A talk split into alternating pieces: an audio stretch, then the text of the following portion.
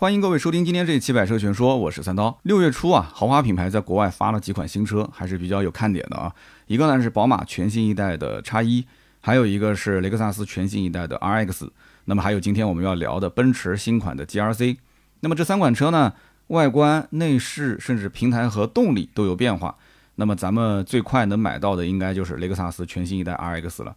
因为雷克萨斯呢，在国内都是原装进口的车，所以 RX 国外上市之后呢，国内应该是同步就能上，所以大概率年底能上。上市大概率也是要加价卖啊，这个也是让我看不懂的一台车。因为雷克萨斯的 RX 这个车呢，空间、配置、动力都很一般，但是它就是有底气加价卖啊。我之前也说过。我表哥呢买的就是这个车，从看这个车决定买到最后提回来，前前后后呢也就一两周的时间吧。啊，一开始说找我啊，后来没找我，我当时还有点不开心。我说你怎么不找我呢？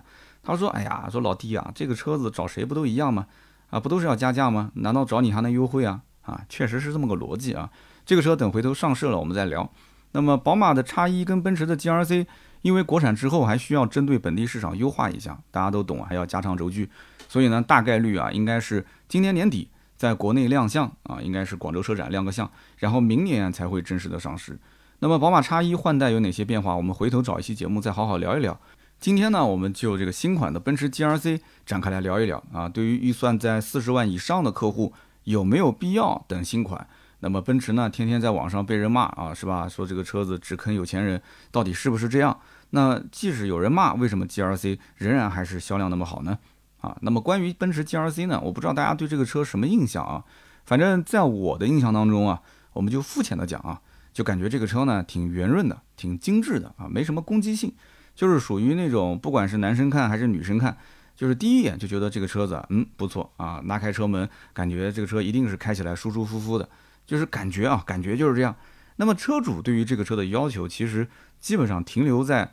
呃，它是一台挺好开的啊，挺舒服的一个奔驰，就这个层面，就在这个层面。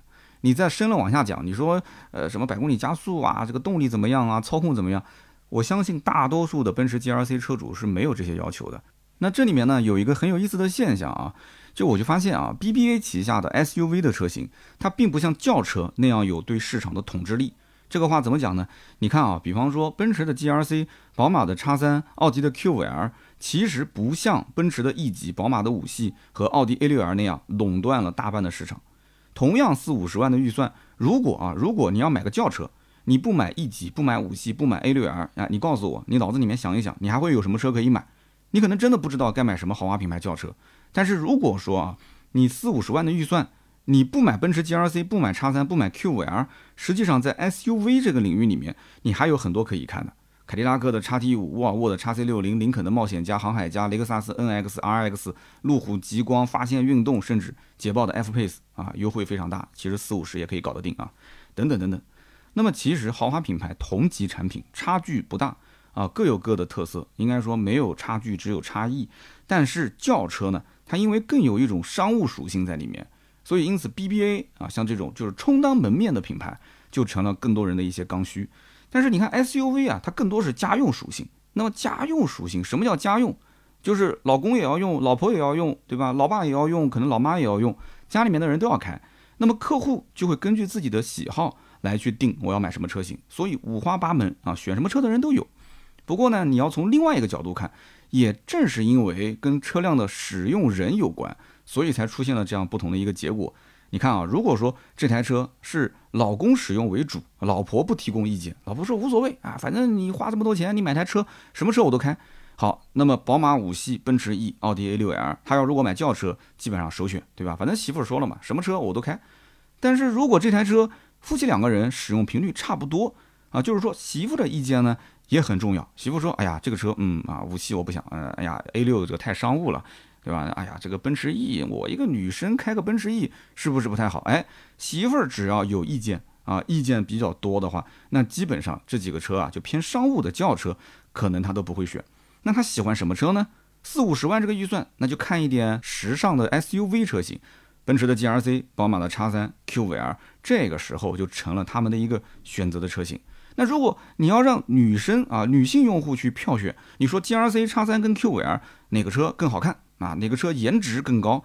那我相信啊，单纯冲着颜值去选车，应该大部分的女生都会投给 GRC。那这期节目很多人应该也是都是公开啊放给大家听的，你可以问问身边的女生，你说哎这三款车你喜欢哪个？我相信外观内饰只要一看，很多女生就是选 GRC。所以我个人有一个猜测是这样的啊，选叉三的应该是男生为主，女生为辅，就是家里面用车情况啊。选 Q 五的呢，应该是男女生各占一半。啊，那么选 GRC 的很有可能是女生为主，男生为辅啊，就他们的这个女生意见多一些，男生呢觉得哎呀，奔驰也挺好，也挺好，所以大家可以看一看身边买这三款车的人家里面的车辆使用情况是不是这样。那么如果说预算四十多万不选轿车选 SUV 的话，其实性价比啊，我觉得会低很多，就是 SUV 比轿车性价比要差。那么 GRC 说到底，它其实还是个奔驰 C 级的底子嘛。可是奔驰 C 级卖多少钱？三十多万啊！现在优惠还能有个三万多，接近四万。奔驰的 GRC 卖多少钱？四十多万。那么现在优惠大概在四万多，接近五万。那我当年看奔驰 C 级的时候，我其实也看了看奔驰 GRC。我当时看了一眼，我就放弃了。为什么呢？一个呢是四十多万啊，这个定价我买不起。我当时的预算就是三十多万，我还得贷款，是吧？其实现在也是一样，很多人买 C 级，讲起来花三十多万，实际上也就是一个十几万的首付啊，贷个二十万。那么第二一个呢，就是我看了一下奔驰 GRC，我觉得它的空间也没有比 C 级空间大多少，那么配置也没比 C 级高多少，无非就是把 C 级抬高了一下底盘，换了一个壳，然后就贵了好几万，那我肯定是不愿意的嘛。你想想看，我买个 C 级，我都口袋里面基本上掏的比脸还干净，我还买个 GRC 给自己那么大压力，有什么意义呢？本质上来讲，我就是从个本田换成个奔驰，对于我来讲，这个任务就完成了，是不是？至于是 C 还是 GRC，其实并不重要。那么当然了，现在你看啊，C 级用的是一点五 T 的发动机啊，加一个 RSG，它是一个小混动啊，轻混。那么奔驰的 GRC 用的是二点零 T，但是马上二点零 T 啊，它的这个新款也要上跟 C 级一样的 ISG 电机，四十八伏轻混了。那么现在的环境就是 C 级全都是一点五 T 发动机，GRC 目前啊，目前在售是二点零 T。那么后期新款会不会再增加个一点五 T，或者说把 GRC 二六零变成一点五 T，这个不好说。所以我觉得啊，我觉得就目前来讲，现款的 GRC 跟 C 级对比的话，我觉得不会有多少人说啊，原本买 C 级，然后看着看着就变成了买 GRC，这个我觉得没有，很少很少。奔驰的 GRE 和奔驰的 E 级其实也是同样的道理啊，GRE 的高配车型要卖到多少钱？要卖到八十多万，一个看奔驰 E 级的人才花多少钱？四五十万的预算，你说是不是？所以说啊，当你想买奔驰 GRC 的时候，你首先要掂量一下，你是不是不考虑轿车了？啊，你是不是直接放弃轿车，只考虑 SUV？因为我刚刚前面说了，SUV 性价比会更差一些。那当然了，你要如果讲我抛开性价比不谈，那我就想知道轿车跟 SUV 它们各有什么优点和缺点。好，那我告诉你，单从操控性、后排空间的啊、腿部的体验，还有油耗以及车内的 NVH，也就是静谧性，都是轿车更占优势。因为我本身就一直是 SUV 跟轿车的一个这种配对形式嘛，就不管是以前还是现在换车都是这样，所以我有很明显的一个对比。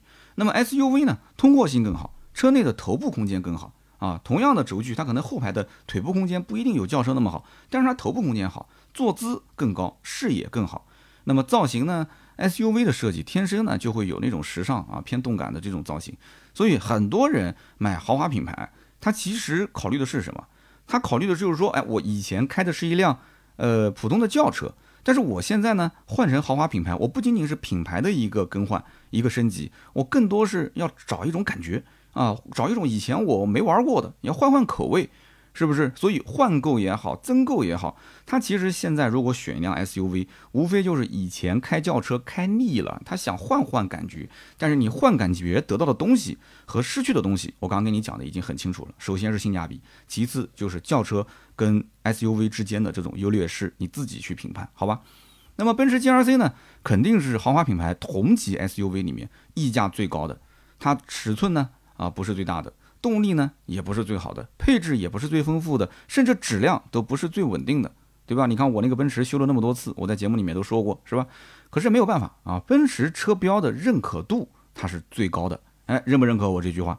不仅仅在中国，奔驰的认可度高，放到全球任何一个国家啊，或者说，比方说你在国内，你说我要商务接待，你开个奔驰去接老外，跟你开个什么其他的林肯啊、捷豹啊。啊，凯迪拉克啊，或者说奥迪呀，奥迪车主不开心了啊。人家老外过来之后看到你开这个车，其实他心中的这个评判标准、认可度其实是不太一样的。那你看啊，全球的政商明星大腕儿啊，都在给奔驰做背书，这种品牌效应啊，我们没有办法视而不见。大家都是俗人啊，社会本身就是由人组成的嘛，对吧？每个人都希望能做到自我实现，对吧？天天奔波啊，天天九九六零零七，你告诉我你图什么？你为了什么？还不就是二两碎银吗？所以你不要跟我讲说什么虚荣心，虚荣心不存在。这不是什么虚荣心不虚荣心，这是你自我刷存在感的一个方式跟方法。那我相信人人都爱国，但是让你花四十万，让你去买一个国产车，你愿意吗？哎，各位，你评论区可以告诉我，你摸着良心告诉我，你愿意吗？如果你愿意的话，那你就是比亚迪汉的车主，你就是红旗 H 九的车主啊，HS 九，而且是那个纯电啊，这个厉害了，有没有？有多少人？你告诉我，你买的是这些车，有吗？你肯定很多人不愿意啊，但是愿不愿意跟爱不爱国这个没有本质关系。为什么呢？因为品牌带给你的东西已经超越了这个车本身。车主真正要的不一定是驾乘的极致体验，而是拥有这个品牌之后，哎呀，就是自我感觉那个身份啊，那个阶层的一种跃迁。嗯，他自我感觉啊，不是真的跃迁。一个社会的跃迁难度越大啊，奔驰像这种车型的销量就会越好。你觉得我说的有没有道理？所以说到底啊，一台车它就是四个轮子，两排沙发啊，就五万的、十万的、十五二十万的，有什么不能开？都能开。但是除了骨子里的平台动力看不见的调教功力，除这些以外，你告诉我，普通消费者他能看到的有什么？那不就是金灿灿的大标吗？还有外观内饰的设计水平吗？网友天天说啊，这个奔驰从来不坑穷人，买奔驰的都是被割韭菜。啊，的确，奔驰 GRC 啊，铝换钢啊，网上很多人吐槽是吧？四驱性能弱化，之前厂家后来说了，哎呀，是为了让你得到更舒适的体验，所以呢，我们就是软件啊，程序方面做了一些变化。那么还有包括刹车异响啊，之前还早期有烧机油，对吧？还有包括像这个悬架偏硬啊等等各种问题，但是这些问题一点都不影响它的销量，为什么？就因为挂个奔驰标啊，就这么简单的逻辑啊。因为这台车的设计挺漂亮，哎，它是个奔驰 GRC，那就够了。那么现款的 GRC 和半年之后上的新款 GRC 到底应该怎么选啊？我觉得首先你要清楚一点，首先就是自己的预算是多少。你说我四十多万预算啊，没毛病啊。好，四十多万预算是吧？目前奔驰 GRC 二六零和 GRC 三百一共是两个动力，四个配置。那么售价呢，从四十点六三万到四十七点六八万，卖的最好的是四十二点九二万的 GRC 二六零动感豪华啊，以及四十五点四八万的，也就是 GRC 三百的低配动感珍藏。那么这两个配置呢，差价两点五万。那么这两点五万花到哪儿去呢？第一方面就是让你的 2.0T 低功率变成了高功率，最大功率从145千瓦升到了190千瓦，最大扭矩320牛米升到了370牛米。哎，你看动力上的变化，其实对于德系车来讲，它可能成本没有多少，但是它定价方面其实差价还挺多的。我记得之前 Q7 3.0T 低功率高功率差了将近十万。好，那么配置上实际上变化不大，也就是多了一个车侧的一个脚踏板，那么轮毂19变20寸，还多了一个车道偏离预警，一个车道保持。那不过对于奔驰的品牌来讲啊，二点五万的差价换了这些变化，很多车主觉得说，哎，不算贵，所以直奔奔驰 G R C 三百动感珍藏的人有很多啊。当然，有些人可能觉得两点五万摊到三年来，那每个月的这个还款可能要多一千块钱啊，他接受不了，他就买一个二六零啊，觉得哎开开也都可以啊，动力也不算差，也有。那么目前老款普遍优惠五万上下，那么也就是说四十二点九二万的 G R C 二六零动感豪华。它优惠完裸车价三十八左右，落地呢四十二万上下，而这个四十五点四八万的 G R C 三百动感珍藏优惠完啊，裸车价四十出头，落地四十五万上下。你注意啊，买个 G R C，你手头的预算如果全款，应该就是四十二到四十五区间。而且目前来讲，G R C 货源还比较足啊，不是现车就是订车的话，可能一个月左右就到了啊，不会等太久。那么结合当下的市场环境以及啊。目前这个优惠五万的行情，那基本上我觉得啊，G R C 在换代之前这个价格算是抄底了啊。那么因此年底之前，如果你要提到车，而且呢你的预算就在四十到四十五万之内啊，你也看好了，你觉得奔驰啊 G R C 不错挺好，那我觉得你就没有必要等新款了，你可以直接买这个老款，真的没必要等了。而如果说你看了奔驰 G R C 新款的外观内饰，哎呀，你说特别香。我看完之后我就彻底不考虑现款了。同时你又不急着买车，对吧？你说我明年上半年三月份、六月份什么时间买都可以。好，那么接下来呢，我给你说说它们之间的差别，然后呢，给你几点提醒。首先还是预算问题，新款的 G R C 刚上市，大概率是没有优惠的。那么就算啊，按照目前的这个指导价，它不变化，那你想想看，你现在 G R C 二六零你落地要多少钱？四十二万上下。那么三百的话落地要四十七万上下。将来如果说没有优惠，少了这个五万的优惠的话，价格上浮五万。也就是说，G R C 二六零你的总的落地价应该到了四十七万，那么 G R C 三百的落地价到了五十多万。你想想看，这个五万块钱啊，五万块钱就是你这些尝鲜用户刚上市直接刷卡买的这一部分的人，肯定是属于明知性价比不高，将来一定会降，但是我就要尝鲜，我就要买，我就要玩那种别人还没玩，我是第一个这种感觉。那么这一部分的用户呢，就是属于那种五万块钱花出去，也就是银行账户的零头的零头的零头稍微变动了一下。那那这种用户请随意啊。那如如果说你是那种你多花了这五万块钱，就意味着你未来三年你每个月要多还款一到两千块钱，你的眉头你稍微哪怕就皱了那么一小下，我劝你最好是放弃，真的没必要啊。都是过来人，我说说我的经验，没必要。即使你将来能挣到钱，但是这几年你还款会很痛苦，真的是很痛苦啊。好，那么新款好不好？那新款当然好了，新款采用的是跟新 C 级一样的。啊，MRA 第二代的平台，整车对于电气化系统兼容性啊做得更好。那么海外版本大家应该也都看到了，有两种动力，一个是四十八伏轻混，那么还有一个是插混。这个四十八伏轻混啊，你想想看，现款啊 GRC 用的是普通燃油发动机，是不是？那么现在是 M 二六四的二点零 T，那么新款会升级到 M 二五四的二点零 T 发动机。啊，这个你虽然看内部代号仅仅是有些变化，但是我告诉你，发动机其实是有变化的。它取消了传统的皮带轮结构，空调系统全部都改成了电能驱动。这个我们在讲以前奔驰新 C 的时候，你要如果想听详细的，你可以去听一下，都有介绍过。同时搭载了 ISG 的电机，跟现在的这个新款的奔驰 C 级上也是一样的。那么这个 ISG 电机呢，跟以前的四十八伏轻混那个 BSG 电机是不一样的。这个 ISG 电机啊，它是集成在发动机飞轮与变速箱输入轴之间。那么说大白话就是，它可以额外给你提供动力啊，可以在你起步加速的时候起到一个辅助作用，额外提供二十三马力、两百牛米的一个动力输出。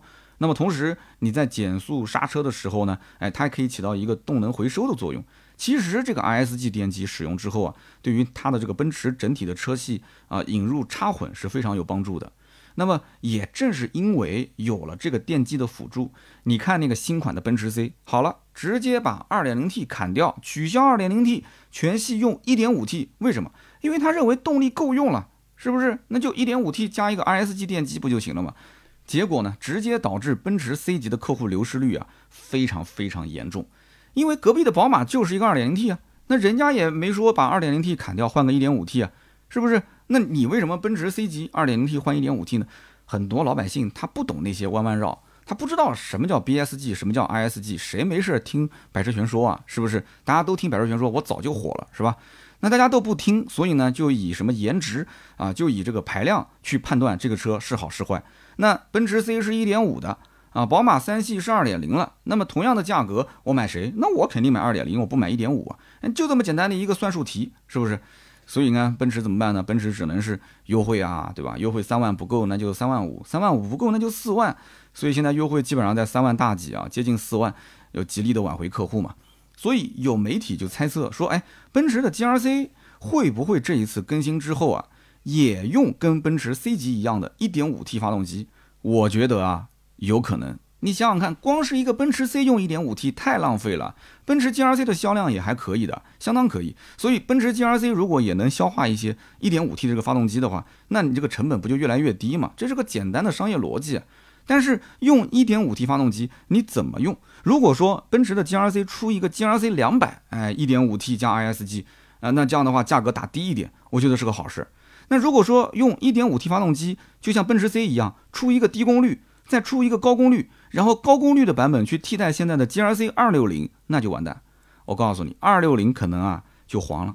那大家就想，那同样二六零，我再加个两万，我上 GRC 三百，三百好歹是个二点零 T 的动力。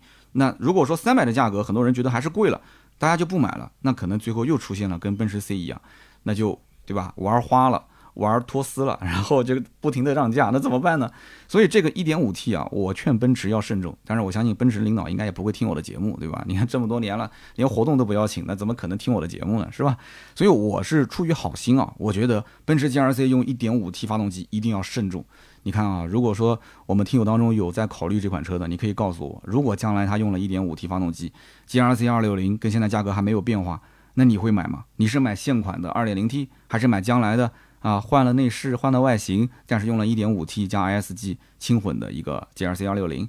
我个人觉得价格决定一切。将来如果换了一点五 T 还不优惠，那我跟你说，什么四十八伏轻混，客户根本就不感兴趣。我们刚刚讲了 ISG 电机的四十八伏轻混，那我们再说一说另外一种动力，就是插混。海外的插电式混合动力版本啊，它的纯电续航大概是 WLTP 工况下一百公里左右。到了国内呢，我不知道是不是能保持这样的一个电池电量啊。电池容量是三十一点二千瓦时，也就是三十一点二度电啊，大概续航跑个一百公里，这个肯定是要打折的嘛，基本上能跑个六七十公里就算不错了。那么同时呢，它也有快充和慢充，快充呢是六十千瓦的直流电充电啊，那么慢充是十一千瓦的交流电充电。那么在六十千瓦直流电充电，也就是快充的情况下，三十分钟啊，基本上就可以充满。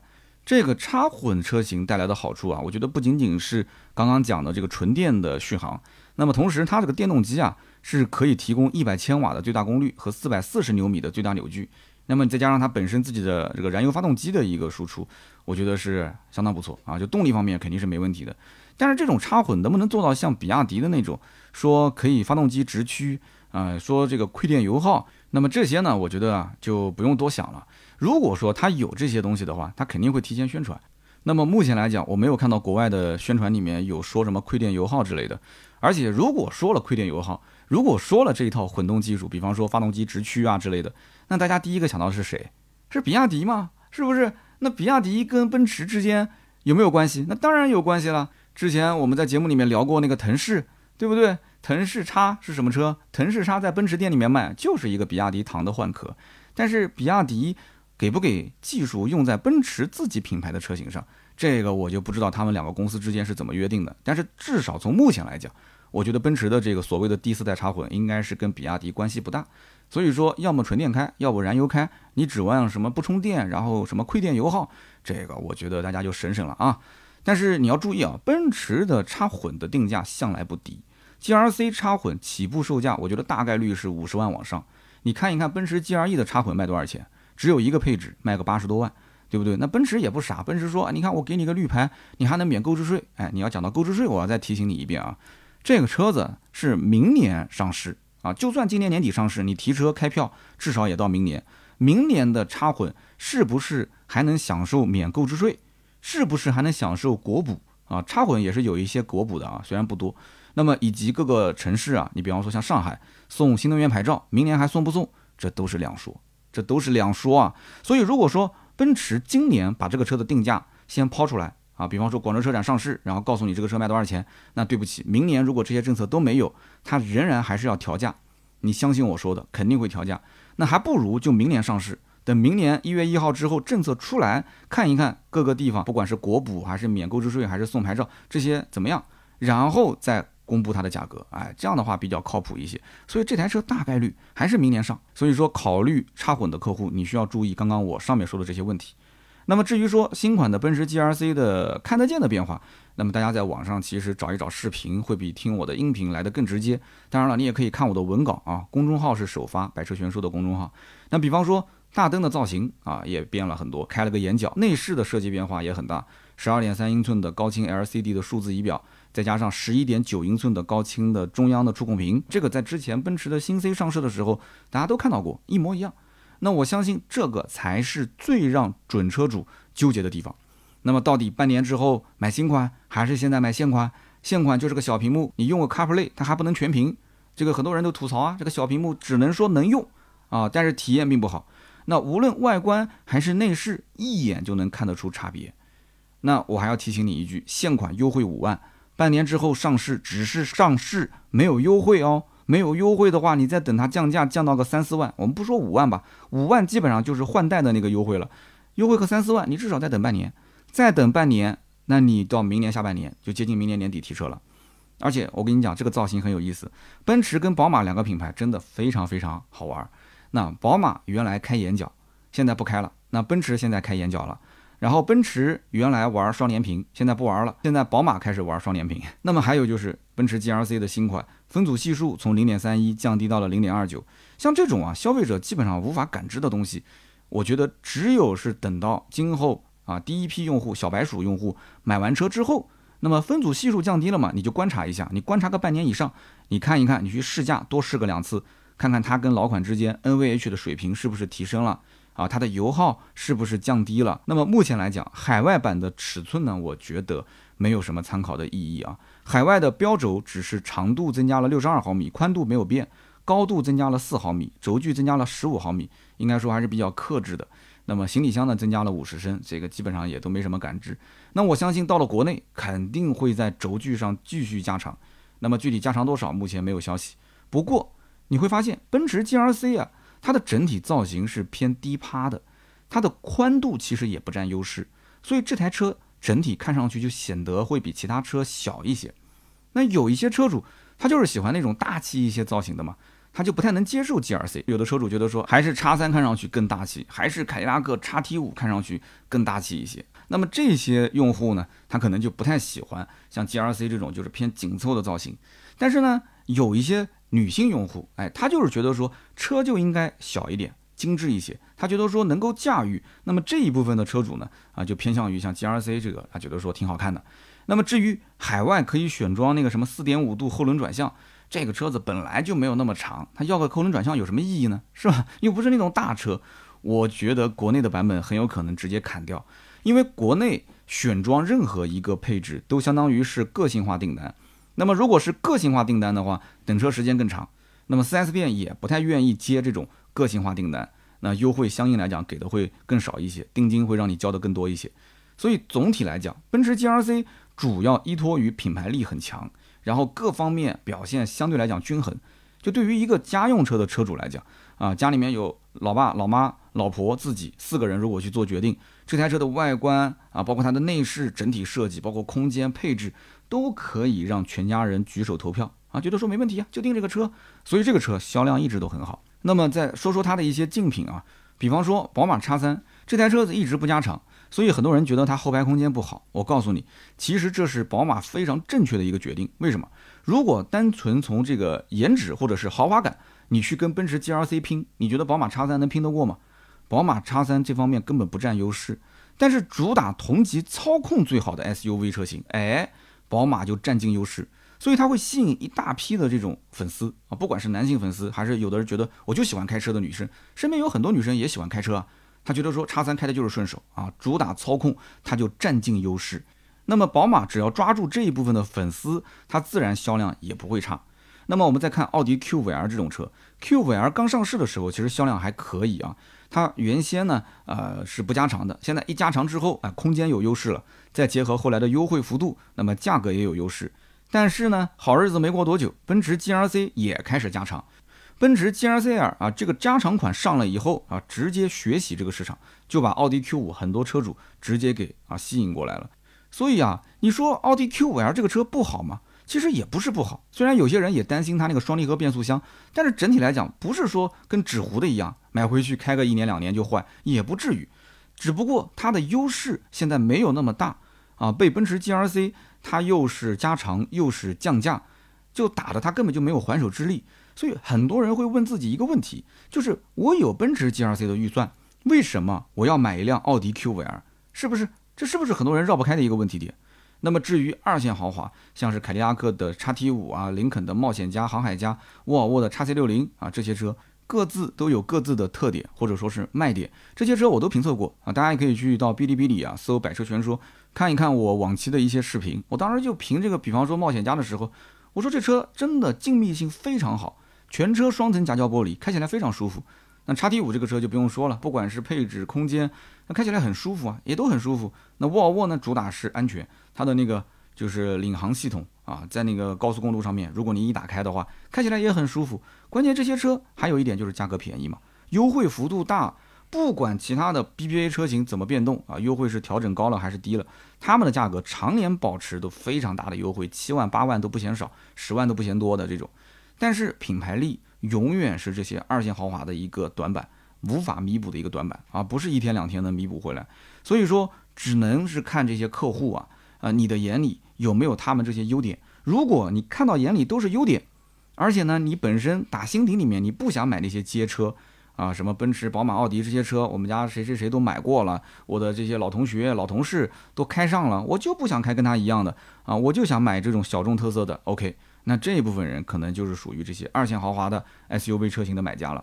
好，那么以上呢就是本期节目关于奔驰 GLC 的所有内容，感谢大家的收听和陪伴，也欢迎各位呢在评论区交流，谈一谈你对于四十万以上预算购买 SUV 有哪些看法。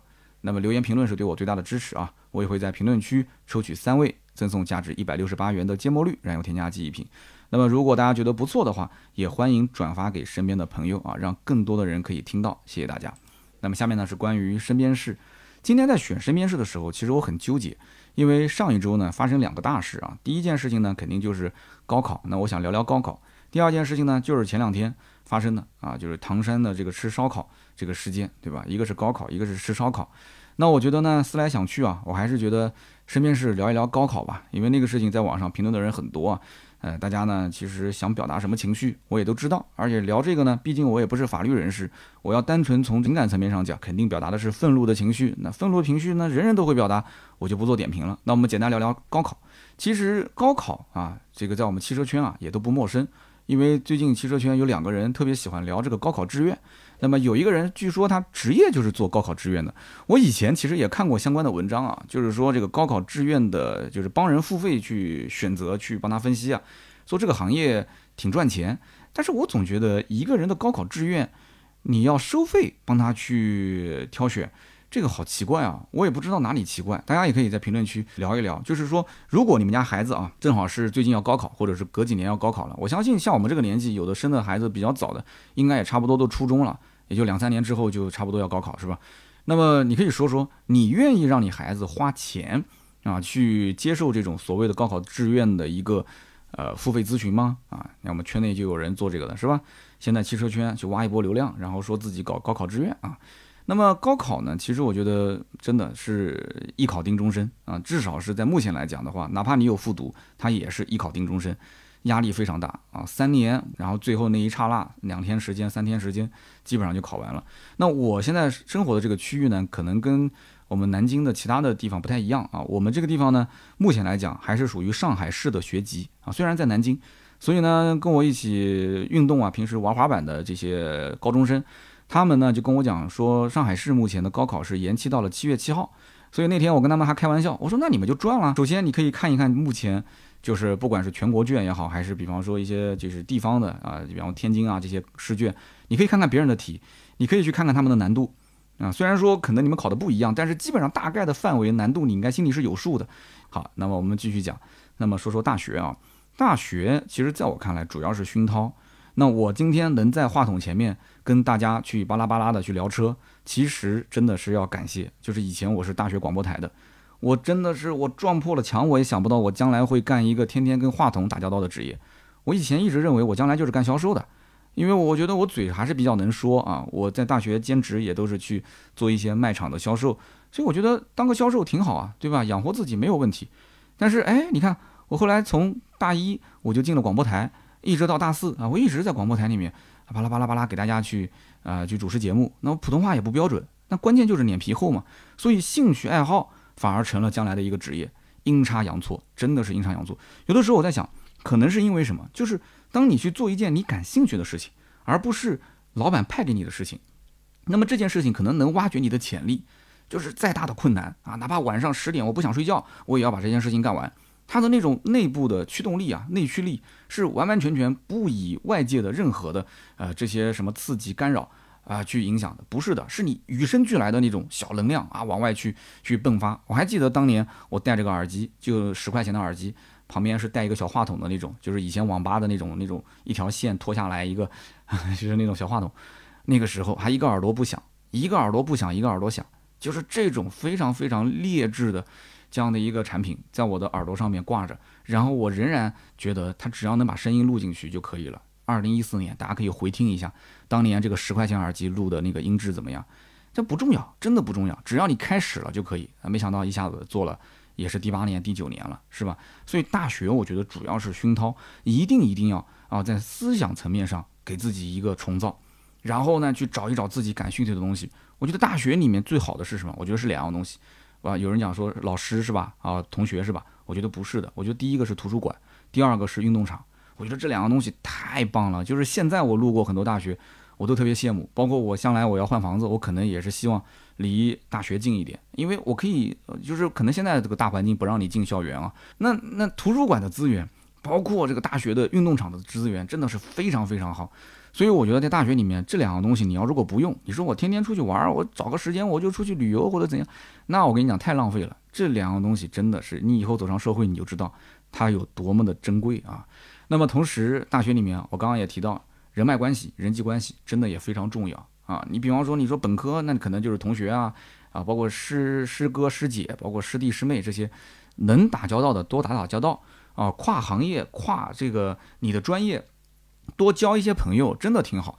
你包括你像我，因为进了广播台，那广播台里面它就不分专业了嘛，我就认识了很多新传院的。因为广播台有很多是新闻传播学院的啊，包括文学院的啊，甚至包括你像我们之前南师有金旅院，我们也有在广播台的。我认识了很多人，认识了很多人，今后在各行各业，大家走上这个岗位啊，他就在不同领域。你其实你在大学的时候，你的人脉关系就已经渗透到了不同的行业，我觉得这挺有意思的。对不对？你到了真正的社会上，你再想跟各个行业的人打交道，其实挺难的。真的，你不是业务上的往来，别人干嘛要跟你打交道？除非你有一个爱好，你比方说你喜欢打羽毛球，你喜欢踢足球，你喜欢打篮球，而且是持之以恒的，真的是发自内心的，每一周都去打个一两场，打个四五场，甚至打到像我这种就腰都已经对吧，都已经开始 现在在家里面躺着，那你身边会认识不少人啊，真的是会这样。那包括我，包括我表弟啊，都喜欢打篮球。那确实，我们因为这种爱好也认识很多人。那么在大学期间，其实你培养这种就是跨专业的啊社交，我觉得通过你的兴趣爱好真的是挺好。包括以前我上大学，我还参加这个吉他社，哎，吉他社也认识不少人。我到现在跟很多人也都有联系嘛。啊，那么将来如果你要是读到研究生了啊，读到了博士啊，那恭喜你。那你到时候导师其实就相当于是你老板。现在喊导师一般都喊老板，是吧？因为他会经常拍一些案子给你啊，拍一些个 case 吧，不能叫案子啊，拍一些活儿给你。那导师本身肯定也是要挣钱的嘛，那给你呢就发点这个这个基础的费用。那我们的听友里面很多肯定也是有研究生啊，有博士是吧？那么特别是将来你比方说你学的是经济领域，你学的是金融领域，我之前聊过喜马拉雅的，哦不是这个喜马拉雅啊，其实跟这个喜马拉雅也有关系，就是喜马拉雅的创始人戴志康，我之前说过吧？戴志康之前在五道口，那五道口之前出来的都什么人啊？那都是银行家啊，都是银行里面的高管啊，都是那种金融领域、证券领域的高管，所以戴志康自然而然他就能得到很多的一些你不知道的消息嘛，对不对？比方说去海南投资啊，比方说去证券市场啊，去去去啊，你懂的，然后就不能往下说了嘛。所以他后来跟这些人没了太多的关系，就是不走得很近。将来开始，你看他后来是因为玩艺术品，玩艺术品就跟这些金融领域的人走的就偏远了嘛。那慢慢慢慢，他的这个整体的公司啊，就投资没有那么厉害了嘛。那包括马化腾也是啊，马化腾他也是跟同门一起创业，对不对？跟同门一起创业，然后都是程序员，啪啪啪就最后出来了。包括马云啊，马云虽然说，呃，虽然说马云是一个普通大学出来的，但是人家英语好啊，胆子大，从小就练英文啊。然后师范专业出来之后，夜校当老师，所以他十八罗汉里面很多人就是夜校跟他一起，甚至过来跟他一起去，呃，学他课程的这个学生，哇，这个学生这个厉害了啊！最后跟他也发家了，他天生就有演讲能力啊，所以我觉得大学本专业啊，你学个八九不离十就可以了啊，应付一下，拿个毕业证就可以。可能我这个话在很多父母眼中啊，可能听到耳朵里面他就听得不舒服，但是真的是这样。你要如果说真的特别厉害，就是你门门课都第一名，那你就往研究生、往博士上面去走，你就走这个这种就是科研的路线。但我觉得绝大部分人啊，就差不多就可以了啊，只要能达到一个中等。中等水平啊，六七十分、七八十分，能拿到这个毕业证，能拿到学位证就可以了。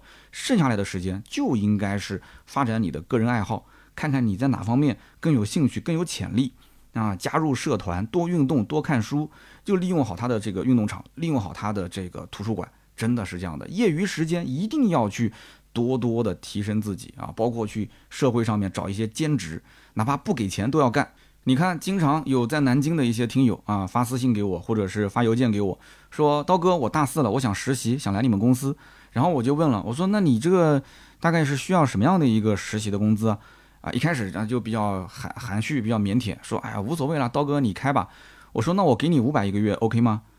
没消息了，没下文了。可能他心里面还把我给骂了很多遍啊，把我们家这个老祖宗都拉出来骂了一遍，是吧？觉得三刀怎么这么抠，对不对啊？就白嫖我们这种劳动力，是白嫖吗？你好好想一想，你到了我团队里面，你能做什么？你能做什么呢？无非不就是检查检查我们的这个字幕有没有错别字，对不对？最多就是帮我们可能后台的这个文字进行排版，能让你去独立创作吗？有人说我特别懂车，我就喜欢车，我从小在家里面就看杂志。我跟你说，我绝对能写出来一篇文章。那 OK 呀，你写呀。我经常有人说要来实习，说啊我可以做编辑。我说好 OK，你写一篇文章给我。我跟你说，我说十个啊，我说十个写一篇文章给我的，能有一个发文章就真正说用心去写一篇文章给到我，然后问我说刀哥你能不能帮我改一下？你看哪里写的不足的，而且态度比较谦虚的，真的是真的有有一个就不错了。所以说你看整体来讲，你说。有些人他为什么会成功？其实我之前聊过马斯克的传记，对吧？马斯克当年暑期，人家还跑到这个银行里面当临时工啊，对不对？银行当临时工，后来也是通过他原来的关系，通过在银行的实习，后来才知道哦，原来有一个什么所谓的移动支付、网络支付，创立了 X.com。李斌，李斌当年我当时说他的传记，我也说过，早年在学校啊实习啊，就应该不讲是假期是兼职，还不能说是实习，那也跑销售啊，也去销售卖东西啊，是不是？很多我告诉你啊，很多小公司人家其实根本就不看文凭，你别说什么兼职了，或者是实习了，哪怕你就是找正式的工作，我跟你说，有的小公司、小团队、小工作室，他也不会看你的文凭的。在我们公司，你甭管是兔子还是传谣还是小谢，他说什么大学毕业的，还有两位，你看我们的传谣跟小谢是留学回来的，我至今为止也就是听他说他是留学回来的，我到现在也没听他们说一些啥英文，而且我到现在也没看过他们毕业证书。我我我从来没看过他们毕业证书，真的，我们公司没有一个人毕业证书我看过的。哎，今天这么一讲完，回头我要一个一个查一下了。咱查了又怎样呢？啊，都跟了我这么多年了，是不是？所以我告诉你，我当年就是这样。为什么我会说我不看别人的毕业证？包括小团队，我身边很多朋友开的公司也都不看。其实很多小团队要的就是个人能力。其实面试面的是什么？就是感觉嘛。其实我现在从嗯高考到大学到研究生到工作，我其实都说了一圈了啊。你想是不是这么个概念？啊，你想我当年是大三、大四实习嘛，其实大三我就已经开始想到出去找工作了。然后我投简历，我怎么投啊？我说我专科呀，因为你前面包括高中上大学这个时间点都是能就是连连得上去嘛。但是本科是四年，对吧？专科是三年，那我就说我专科毕业。我说我已经毕业了，但是我证还没拿到嘛，没人会去查的，真的。所以我当时大四那一年，我相当于在外面工作了一年。就等于比别人多一年工作经验。等到我真正大四拿到毕业证再工作的时候，对不起，我有一年工作经验，是不是？那如果这一年我还拿了一些什么奖，那就更不用说了嘛，对不对？公司给你还颁了一些什么先进个人，我直接就拿出来往桌上一砸，你看我去年先进个人，你还能质疑我的工作经验吗？是不是？哎，所以这种玩法，但我不建议大家都这么操作啊。你要如果什么投一个大的企业，那对不起，肯定是要看你的这个文凭的嘛，对不对？我讲小工作室。小工作室三四个人、五六个人，这种公司太多太多了。然后最后的最后，也是给这些即将步入大学的各位学弟学妹啊，我觉得，我想学弟学妹，我觉得把自己都说年轻了。我觉得啊，不管你是男生还是女生，一定一定要谈一场恋爱，真的，因为大学的爱情，应该讲就是你人生当中最最最最最纯粹的爱情。有人讲三刀，你说这个怎么这么兴奋啊？哎，其实这个刀嫂反正也听不见啊。我大学四年。我谈恋爱就没断过，哎呀，真的是，哎呀，这个回味真的是无穷。我跟你说，这个大学四年一定一定要谈恋爱，不要错过。你看最近那个网上有个热搜，一个小女孩啊，高考最后一天结束了，然后他家那个亲朋好友给他敲锣打鼓，你可以恋爱啦，拉了一个横幅，你可以恋爱了，你可以谈恋爱了。就是在很多传统家庭的观念当中，就是高考之前啊，虽然说。按照以前的古时候的人的年龄，像这个年龄二十多岁，你都可以生孩子了。但是对不起，因为有高考，所以你要克制，你要克制你的欲望，你不能谈恋爱，你要把你的所有精力用在高考这一件事情上。但是高考一结束，现在的父母啊，对吧？什么七大姑八大姨啊，都是鼓励你谈恋爱的，因为大家都知道，你大学出来之后，你再去谈恋爱，很有可能中间一晃，对吧？刚开始起步那几年工作不好找，你要忙事业，你可能一忙。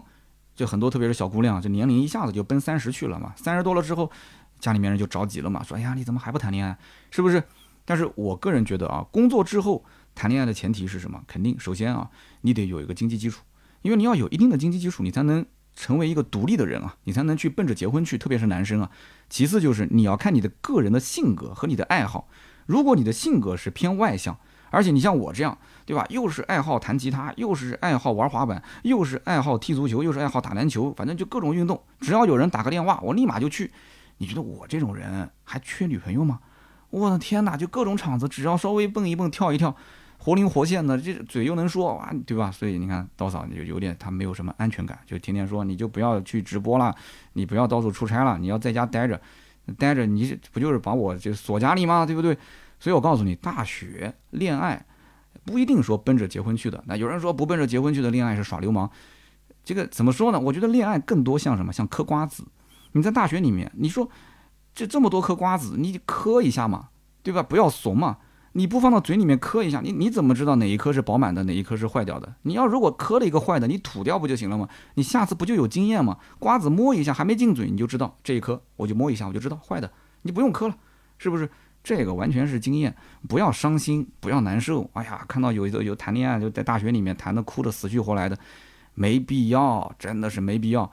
恋爱其实，在大学真的。它就叫恋爱，让你怀念的爱情就叫恋爱，真的是这样子啊！一定要记得了啊！上大学，如果是身边有最近刚考考结束的，我们评论区见。有什么问题，我们留言，好吧？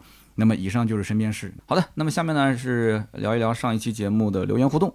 上期节目呢，我们说的是 smart 精灵一号。啊，我说开局就是王炸啊，有的人不认可，很正常，因为这个车子呢，你要如果不喜欢，或者觉得说它性价比不高，你肯定觉得什么王炸啊，对不对？我明明是打麻将，你扔个王炸在我桌上，那有什么意义呢？对不对？你是打扑克，我是打麻将，那根本就不是一条线。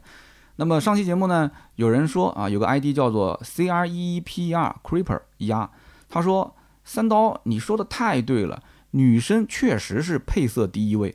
我老婆曾经在楼下看到一款芥末绿颜色的宝马三系，念念不忘。我以为他喜欢的是宝马，后来我反复确认之后，哦，原来他喜欢的是芥末绿的那个颜色。哎呀，这条留言真的是很有技巧啊！首先呢，你是给了我一个暗示，对吧？你给了我一个暗示。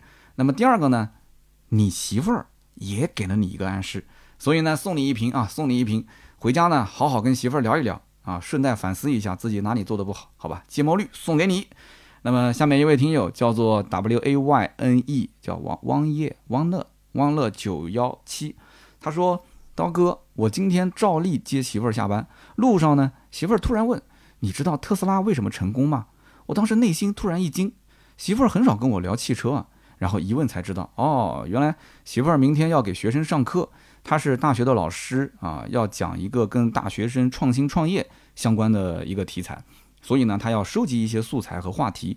哎呀，当时我一下就来了兴致了啊，我就大概说了一下马斯克的事迹，然后马上把手机呢啊就递给了我的媳妇儿，让她自己去找喜马拉雅，找我的订阅啊《百车全说》这个节目，然后往下滑找这个埃隆·马斯克的专题。本来呢，我记得三刀应该只说了两三期，哎，结果媳妇儿一看，一共有五期节目，哎呀，素材实在是太充足了，然后就用蓝牙去连接车机，我跟媳妇儿就一起在车上就听了起来。我，这么多年啊，跟媳妇在车上最多是听听歌啊，这是第一次我们俩一起听语言类的音频啊，静静的在车里面听，感觉就挺奇妙的。他说，当时我们听到埃隆·马斯克的老爸啊，是一个很风流的一个人渣。我们俩还热烈地讨论了起来，一路上真的很开心。他说：“我跟我媳妇儿孩子都已经三岁了，自从孩子出生之后，这三年多就再也没跟媳妇儿啊一起追过剧，一起看过综艺了。那么这一次呢，有机会在车上一起听刀哥的节目，又找回了一点点原来二人世界的感觉，就突然很感谢刀哥，说媳妇儿今天是听着《百车全说》的埃隆·马斯克专辑入睡的。”那我呢，也是在等你更新节目啊，就那天的节目更的比较晚啊，就夜里面。他说，我觉得这种场景啊，此情此景，想想真的很奇妙。那么感谢啊，感谢你的留言。那我也不知道你媳妇儿会不会继续听今天这一期节目。我相信她要是听到今天这一期啊，你的留言，她肯定会很感动。而且呢，我再给你的媳妇儿透露一个细节啊，这句话我说给你媳妇儿听的啊。这位叫做 W A Y N E 九幺七的兄弟。你的媳妇儿听好了啊，当你老公在开车的时候，他敢把手机递给你，让你去搜节目。当然了，你除了搜节目，你还可以看别的嘛。我告诉你，这个男人可信，这是个好男人。哎呀，这是个好男人。今天在听我节目的，如果正好开车的，车上有媳妇儿的，你就问你旁边的老公，你敢不敢把手机给我？我现在就要看，我要看短信，我要看微信，我要看你所有的那些下载的软件啊！你不要把账号给我登出来了，你给我登上去。同时，我再教各位媳妇儿一个方法。你看他手机上那些市场里面啊，某些交友软件有没有下载过？因为下载过之后，它会显示什么？它会显示就是重新下载，是吧？如果是没有下载过的话，它会显示直接下载，那是不一样的。用过苹果手机或者是用过华为手机市场的都知道。哎呀，我跟你讲，是不是会出事了啊？哎，如果是出事了，你评论区告诉我啊！我跟你讲，我是在帮你啊，悬崖勒马，你不要怪我，悬崖勒马，兄弟们，哎呀，早日收手啊，兄弟们。好了，那么下面一位听友叫做朱先生 yes，他说我就是 smart 大定顶配的准车主，听了三刀好几年的节目，我觉得都比不上媳妇儿睡觉前刷那么几分钟小红书，刷完就说要买这个车，我的天哪！他说啊，三刀这期节目讲的是非常的准，我媳妇儿就是看中颜值，还有就是 B 柱上那个哎奔驰的小标标。他说当时媳妇儿看了小红书，然后啊水军在那边吹这个车好，他就认定就说一定要买。那说我看这个车看什么呢？我看平台、看配置、看动力、看它的芯片。但是我看来看去觉得说也还不错。那么媳妇儿认可奔驰，我认可吉利。那么现在就等啊车评人去测评这个车了，看看刹车啊、隔音啊、底盘啊、续航啊、车机啊有没有问题。如果没有硬伤，那就是它了。但是我觉得有没有硬伤，最多七月三十一号前你就要决定啊。七月三十一号之前你不退单，那这个车子你肯定是要买的嘛，是不是？他说这个车呢虽然性价比不高，但是总比。同样的预算去买三一 A 要好一点吧？他说的三一 A 是什么呢？就是奥迪的 A 三、宝马的一系和奔驰的 A 级。你看啊，最后一句终于说出了真相，对不对？二十多万这个价位，其实 smart 这个车型啊，抢的是谁的客户？我觉得真的就是宝马的一系、奥迪的 A 三、奔驰的 A 级这些客户应该是会被抢走不少。我觉得这个说的是在点子上了啊！上期节目这一句我还真的是给漏了。好的，那么以上三位呢，就是上一期的获奖听友，各自可以获得一百六十八元的芥末绿燃油添加剂一瓶。大家可以去联系盾牌啊，呃，大家注意啊，盾牌有一个微信啊，出了一点小问题，你发信息它是收不到的，就是那个有点像青色的那个颜色的那个盾牌。如果你有发信息给盾牌，盾牌一直没回，那大概率你就是这个颜色的这个盾牌。你可以重新加一下盾牌的微信号是四六四幺五二五四。那么同样，我们也有更多的原创内容，可以去关注我的哔哩哔哩百车全说。啊，或者是我的抖音三刀砍车，再或者是我的微博百车全说三刀。那当然了，你要如果想看一看我的其他的小号，比方说我就是测评一些我日常用过的东西，我其实还有一个账号叫金牛刀的消费观啊。你要是有小红书，刚刚前面也提到小红书了，你可以搜金牛刀的消费观，小红书、哔哩哔哩都是我的小号啊，你可以关注玩一玩啊，是我的秘密花园。好的，那么今天这期节目就到这里，我们下周三接着聊，拜拜。